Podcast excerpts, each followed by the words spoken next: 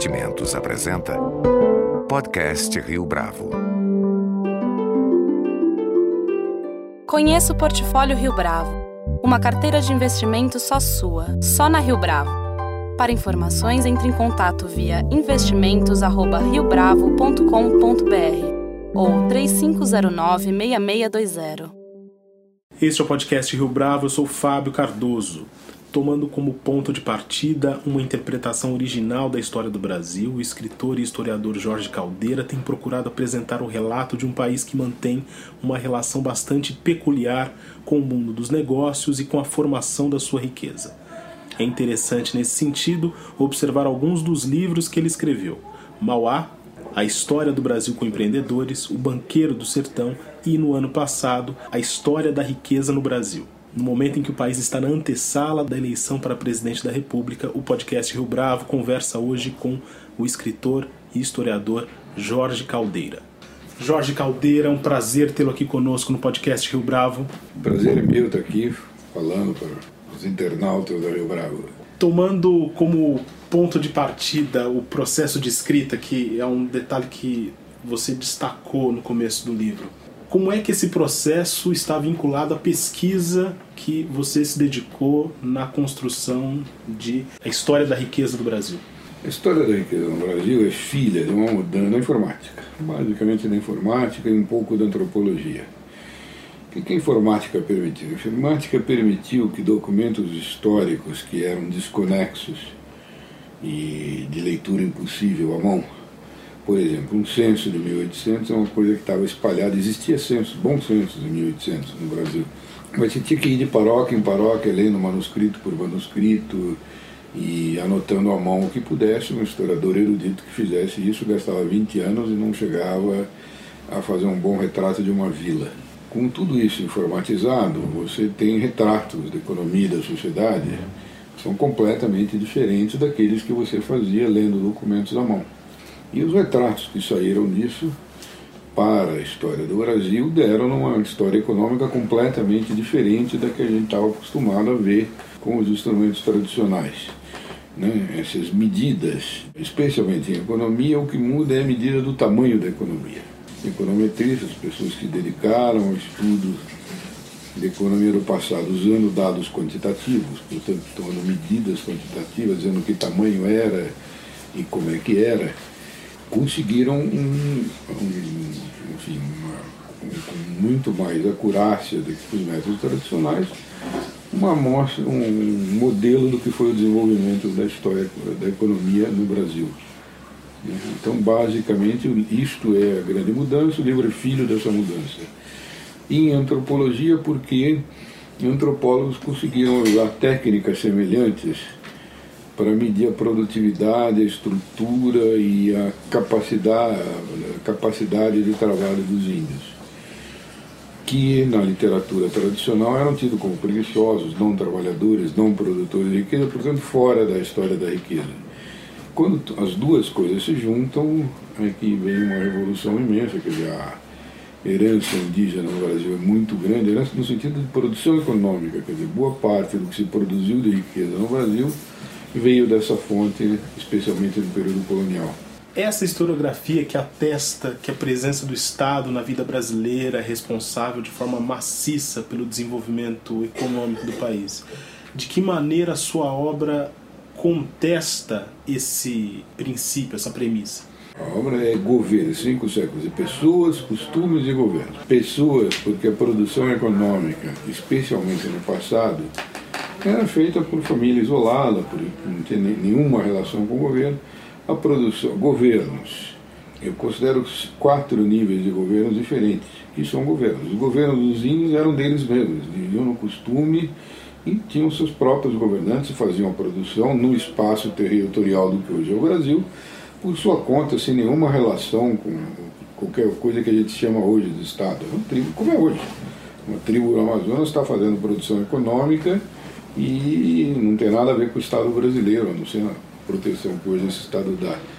Depois você tem um nível de governo local, que são as câmaras, que é o primeiro nível de governo que funcionou no Brasil, que funciona até hoje, que tomavam decisões econômicas, organizavam a produção econômica e tinham um sentido muito grande na organização dessa produção e uh, faziam isso com as regras próprias, da, embora no governo português, mas simplesmente com a regra própria da vida da vila. São Paulo, por exemplo, que era uma vila muito isolada no Brasil, entre 1556 e 1697 não apareceu nenhum governador em São Paulo, governador geral do Brasil. E a vida foi muito bem, obrigado, 180 anos sem que aparecesse esse tipo de autoridade e organizou essa produção, a produção cresceu, etc. Então você tem um nível de governo que é esse. Depois você tem um nível intermediário de governo, que sempre teve no Brasil, porque o território já era muito vasto desde então, que eram as capitanias no início. Algumas eram privadas, eram concessões do rei para privados, portanto já era, já era um governo feito por gente privada. E às vezes elas eram estatais quando o próprio rei dominava as capitanias. Então era uma instância que era intermediária, inclusive nesta flutuação, que organizaram muito bem a vida de todas as capitanias, foi muito bem obrigado.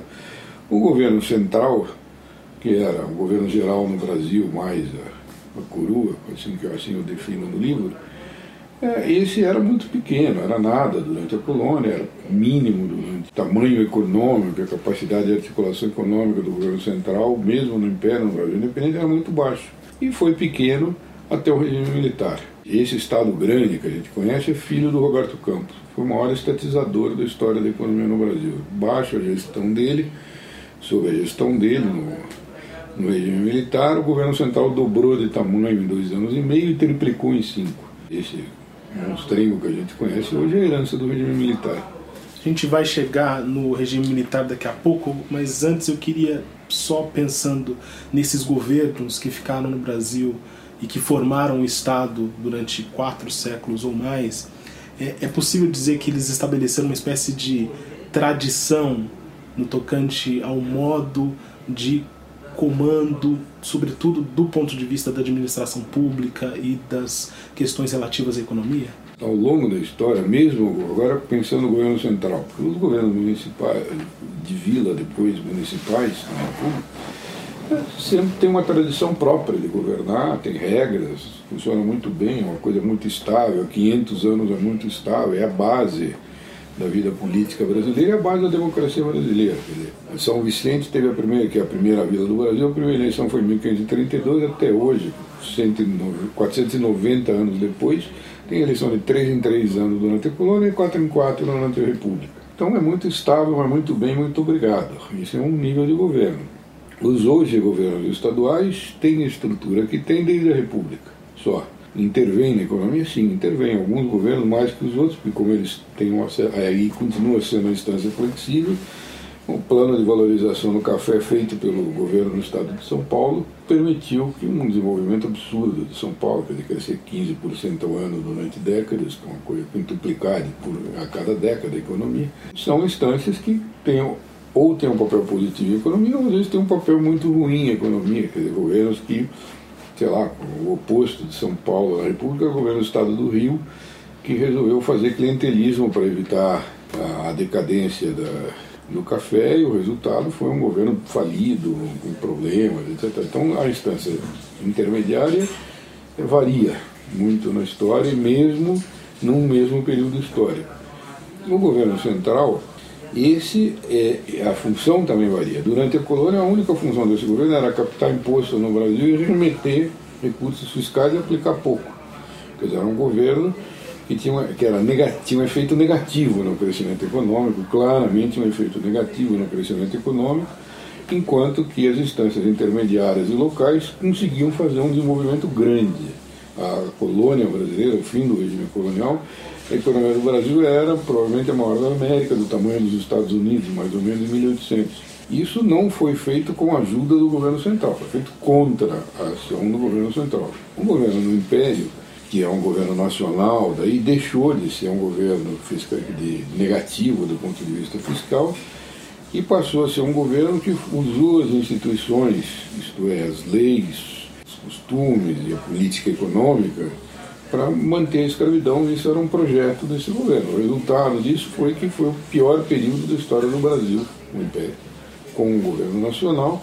Não era um governo deficitário, era um governo pequeno, razoavelmente equilibrado, as instituições funcionavam, só que não tinha desenvolvimento econômico o governo usava, travava as mudanças institucionais necessárias para o capitalismo. Então a lei que regia a empresa no Brasil chamava-se Lei dos Entraves. Aí você já está começando a ver heranças e ecos que você fala, ah, puxa, etc. E tal. Bom, o governo na Primeira República foi um governo pró-setor privado, pró-crescimento empresarial e foi o momento onde a economia do Brasil o Brasil, em torno de 1800, era do tamanho dos Estados Unidos. Em 1890, o fim do Império, era 15 vezes menor do que a economia dos Estados Unidos. É isso que acontece ao longo de três gerações com um governo que estava muito interessado em manter a serenidade dos senhores de escravo e pouco interessado em fazer capitalismo. Né, o Brasil atrasou-se em relação ao resto do mundo. Na República, a mudança do, postura do governo central e a institucionalização dos governos estaduais fez com que o crescimento econômico fosse alto. O Brasil começou a crescer mais do que os Estados Unidos já em 1906, quer dizer, uma economia que tinha 70 anos de estagnação passou por, para ser uma das que mais crescia no mundo, só com essas mudanças institucionais. E com um Estado que era organizado para deixar fluir a iniciativa privada. O crescimento do Brasil continuou na era Vargas, com o uso do Estado para com, para, com a barreira entre o muro entre uma economia internacional que estava com problema e um mercado nacional que estava bem. Então esse foi o segredo. Evitou-se o contágio da crise de 29 para dentro do mercado brasileiro e o isolamento naquele momento fez bem para o Brasil. É, o mundo conhecia crise de 29, fascismo, nazismo, Segunda Guerra, quer dizer, um debacle no comércio internacional e no mundo, e o Brasil foi preservado disso porque se isolou. De 64 para frente, especialmente do Geisel para frente, foi um momento decisivo, uh, o mundo mudou, começou a ter crescimento econômico no mundo inteiro com a globalização, e o Estado brasileiro resolveu que vamos continuar nacionalistas, vamos continuar isolados, vamos fazer um monte de estatal. Vamos... Aí deu nesse desastre que a gente viu. Então é o Brasil, que foi a economia que mais cresceu no mundo entre 1890 e 1970, de 1980 para cá cresce 77, 76 para cá cresce muito menos do que a média da economia mundial, que nós estamos andando para trás. Então éramos líderes, agora estamos andando para trás o Estado, a função do Estado é a mesma que era na era de, do isolamento. Só que ah, o mundo mudou. Então, ah, com essa mudança do mundo, eh, as coisas ficaram diferentes. O Estado brasileiro passou a ser um impeditivo do desenvolvimento brasileiro. O Estado brasileiro, como eu repetido, é o seguinte: o Brasil tem excelente Estado para resolver os problemas da Guerra Fria. Pena faz 40 anos que isso acabou, então estão torcendo para voltar. Esquerda e direita continuam se pensando como se vivêssemos na guerra da Guerra Fria, como se tivesse um perigo comunista. Que mundo nós estamos falando? Estamos falando uma coisa que acabou há 40 anos. Qual é a importância de indivíduos, portanto, neste cenário, neste filme que você acabou de é, apresentar para gente? É, você mencionou agora há pouco Getúlio Vargas, mas no seu livro outros nomes ganham também destaque, como do Regente Feijó. Não, isso, quando você faz uma história de 500 anos, né, na verdade o papel dos indivíduos cai por causa dos períodos seculares. Né? Então, eu fato, algumas pessoas que eu detalho, porque são momentos decisivos, quer dizer, momentos em que uh, poderia ter ido para um lado e não foi, ou que se desviou do mundo, como foi nos anos 70, enfim, é mais por isso que está menos pelo papel é, embora eu seja, eu seja um escritor de biografias, portanto eu gosto muito da ideia do indivíduo, do, da, da, particularidade ou da singularidade daquela pessoa no meio de um cenário histórico geral, mas é, isso é muito atenuado nesse livro por causa da, da, da, extensão, quer dizer, 500 anos é muito tempo e as decisões seculares são seculares, não é? passam gerações e continuam enfim, a, a roda continua andando na mesma, girando na mesma direção. Mas ainda assim, é, em narrativas históricas de fôlego, e não pegando especificamente as que você escreveu, é, há uma presença, por exemplo, marcante de nomes como o do Dom Pedro II, que é louvado como monarca cidadão, como exemplo de liderança política no país no século XIX. Sim, é verdade, mas tanto, tanto que não leio um outro livro que eu fiz, 101 Brasileiros que Fizeram a História, ele está lá como uma das figuras mais importantes da história do Brasil. Mas num livro de história econômica, ele está lá como o homem que atrasou o Brasil. 50 anos de império. Ele era tudo isso, as instituições funcionavam, ele era honesto, era culto, etc, etc, mas não fez uma faculdade, não fez uma universidade, e não fez desenvolvimento econômico. Então isso tudo tem que aparecer também. O período da Primeira República, você mencionou agora há pouco como sendo é, esse, essa etapa em que o Brasil se desenvolveu bastante, é, é classificado, e eu estou tomando aqui a expressão que está no livro, de explosão de crescimento. Além dessa primeira década do século XX, quais outros momentos decisivos dessa fase que você destacaria para a gente? O Brasil ter considerado os 500 anos, o Brasil teve duas explosões de crescimento gigantescas. Uma é a descoberta do ouro, na virada de 1700. Não dá para quantificar ah, quer dizer, os, os dados quantitativos existentes por esse período, tem muitos indicadores de crescimento até da ordem de 20, 30% ao ano, mas outros um pouco menos, mas enfim, é, foi uma explosão de crescimento. Não se sabe exatamente de que tamanho, não tem medida, mas foi. A segunda é a Primeira República. Foi o segundo momento onde, de fato, é, houve um, uma mudança gigantesca no padrão de desenvolvimento e sair de uma situação muito ruim para uma muito boa em muito pouco tempo. E isso também a gente só sabe agora que tem os dados numéricos. Tanto que na historiografia tradicional as pessoas ainda chamam esse período de República Velha, porque olham para o lado político sem olhar o lado econômico. Então, a explosão de crescimento econômica, as mudanças políticas não foram no padrão que a gente pensa, ah, uma revolução que matou todo mundo e degolou, mas foram institucionais. A primeira lei importante da, da primeira época foi o Rui Barbosa autorizando, que o artigo 1 diz é livre a criação de empresas no Brasil, bastando registrá-las junto a um órgão governamental, ponto. Quer dizer, como é hoje parece natural, mas não foi isso. No Império era proibido. Em 1890 o Brasil tinha 130 e poucas sociedades anônimas.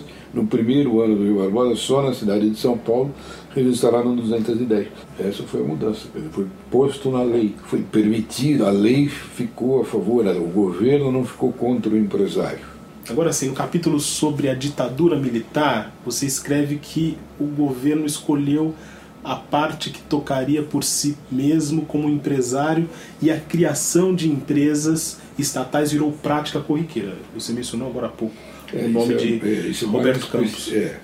Você acredita que isso estabeleceu um modelo da década de 60, 70 para cá? Que permanece insuperado até os nossos dias como proposta de desenvolvimento na cabeça das lideranças políticas, por exemplo? Na verdade é o seguinte, o, o, o regime militar resolveu dobrar a aposta de 1930 do Getúlio Vargas. Tem porcentagem do PIB, era 1,5%, o governo central era 1 e pouco por cento do PIB no Império, 3% somando os governos estaduais na Primeira República, 6% do PIB no Getúlio Vargas, 8%. Não. O Roberto Campos, só na gestão Roberto Campos, foi de 6 para 11, né, o governo central. E, por efeito do que ele fez, para 19 no gás. Quer dizer, então, a, a grande, do ponto de vista econômico, o grande norte do regime militar foi uma estatização violenta. Para que o Estado tivesse passar de 6% para 19% do PIB, tanto os empresários, mas especialmente os trabalhadores, tiveram que perder participação no PIB. O, o efeito, segundo efeito imediato disso, uma distribuição de renda piorada. O índice de Gini, que mede a distribuição de renda no Brasil, era melhor antes de 64 do que hoje. Então, esse é o custo inicial de fazer isso. A suposição é que o dinheiro que ficava na mão do Estado era aplicado empresarialmente por ele, geraria mais crescimento do que se tivesse na mão do setor privado e dos trabalhadores, como estava antes. Isso, num primeiro momento, mostrou um efeito, que é chamado milagre econômico, foi um efeito de demonstração daquilo lá, e o Geisel, que aumentou ainda mais essa política, essa frase de que o Estado, o empresário, diz tudo que os outros devem fazer enfim, organiza como se fosse mano, no caso do gás, rigorosamente mano militária, o que deve ser o crescimento, isolado do resto do mundo, porque o resto do mundo não cresce mano militária, é, fez com que o Brasil perdesse a mão da globalização. O que aconteceu é que o mundo inteiro começou a crescer porque as economias começaram a se integrar, o comércio internacional começou a crescer em ritmo maior do que o das economias nacionais, bem maior do que o das economias nacionais, a partir exatamente desse período, e o Brasil foi ficando de fora dessa onda. O Brasil foi ficando uma economia isolada. De fato, o, o, o estatismo no Brasil fez com que se mantivesse aquilo que havia nos anos 30, o isolamento do Brasil com relação ao resto do mundo. O problema é que o resto do mundo estava crescendo, o isolamento é nos isolar do crescimento e estamos aqui até hoje tentando nos livrar dessa situação e o período histórico já foi. Em 1972, quando o Nixon e o Mao Tse-tung tiraram aquela fotografia em Pequim, que a China anunciou que ia apostar na globalização e era a nação mais isolada do planeta, foi um gesto de mudança. Né? Naquele momento daquela foto, o PIB da China era menor que o PIB do Brasil. PIB absoluto, não é per capita, é absoluto. Então, a China apostou na globalização, deu no que deu. O Brasil apostou no isolamento, deu no que deu. Isso não é um... Então, a questão com relação ao Estado desse livro, e, quando você pensa a longo prazo, Estado não tem que ser grande, pequeno, ruim, ah, tem que estar certo. No caso do Brasil, está errado. Não tem, esse é o ponto. Está errado em relação ao que está acontecendo no mundo. Não tem sentido você estar isolado do mundo no momento que o mundo estava crescendo. Pode ser que o mundo muda, muda, tudo muda em história. Teve ondas para cá e para lá, o Brasil pode se acertar de novo, etc. E tal. Mas enquanto a globalização andar e o Brasil se mantiver isolado, não vai se dar mal. Este momento não é um instante em que a onda da história aponta para lideranças fortes. Nesse sentido, o Brasil uh, também está na encruzilhada entre a busca por lideranças fortes desta ou daquela matriz política. Olha, o Roosevelt era uma liderança forte, fez o século XX dos Estados Unidos, e a liderança forte não tem nada a ver com ditadura, sistema democrático, qualquer coisa do gênero. Né? O Chávez é um ditador, a Venezuela é provavelmente tem o pior desempenho econômico, porque a Venezuela é o Brasil piorado. O Brasil pode chegar lá se ficar mais estatizado, mas a Venezuela, o tamanho do Estado aumentou e a renda per capita caiu. Então, eh, tinha 800 mil empresas privadas, quando o Chaves assumiu, tem 250 mil hoje. É um Estado, basicamente, compete e destrói o setor privado empresarial e o crescimento do setor estatal se fez com queda de renda na população. Então, o Estado pode ficar mais rico e a sociedade mais pobre. Aliás, é o que aconteceu nessa última recessão do Brasil. O Estado e os salários estatais, etc., tudo cresce em relação ao PIB e a sociedade está mais pobre. Jorge Caldeira, foi um prazer tê-lo aqui conosco no podcast Rio Bravo. Prazer é meu. É, enfim, eu que agradeço a oportunidade de poder enfim, mostrar um pouco essas ideias que não são ortodoxas, que novos métodos estão permitindo mostrar para a história econômica do Brasil. Com produção visual de Denise Barreto, este foi mais um podcast Rio Bravo. Você pode comentar essa entrevista no SoundCloud, no iTunes ou no Facebook da Rio Bravo.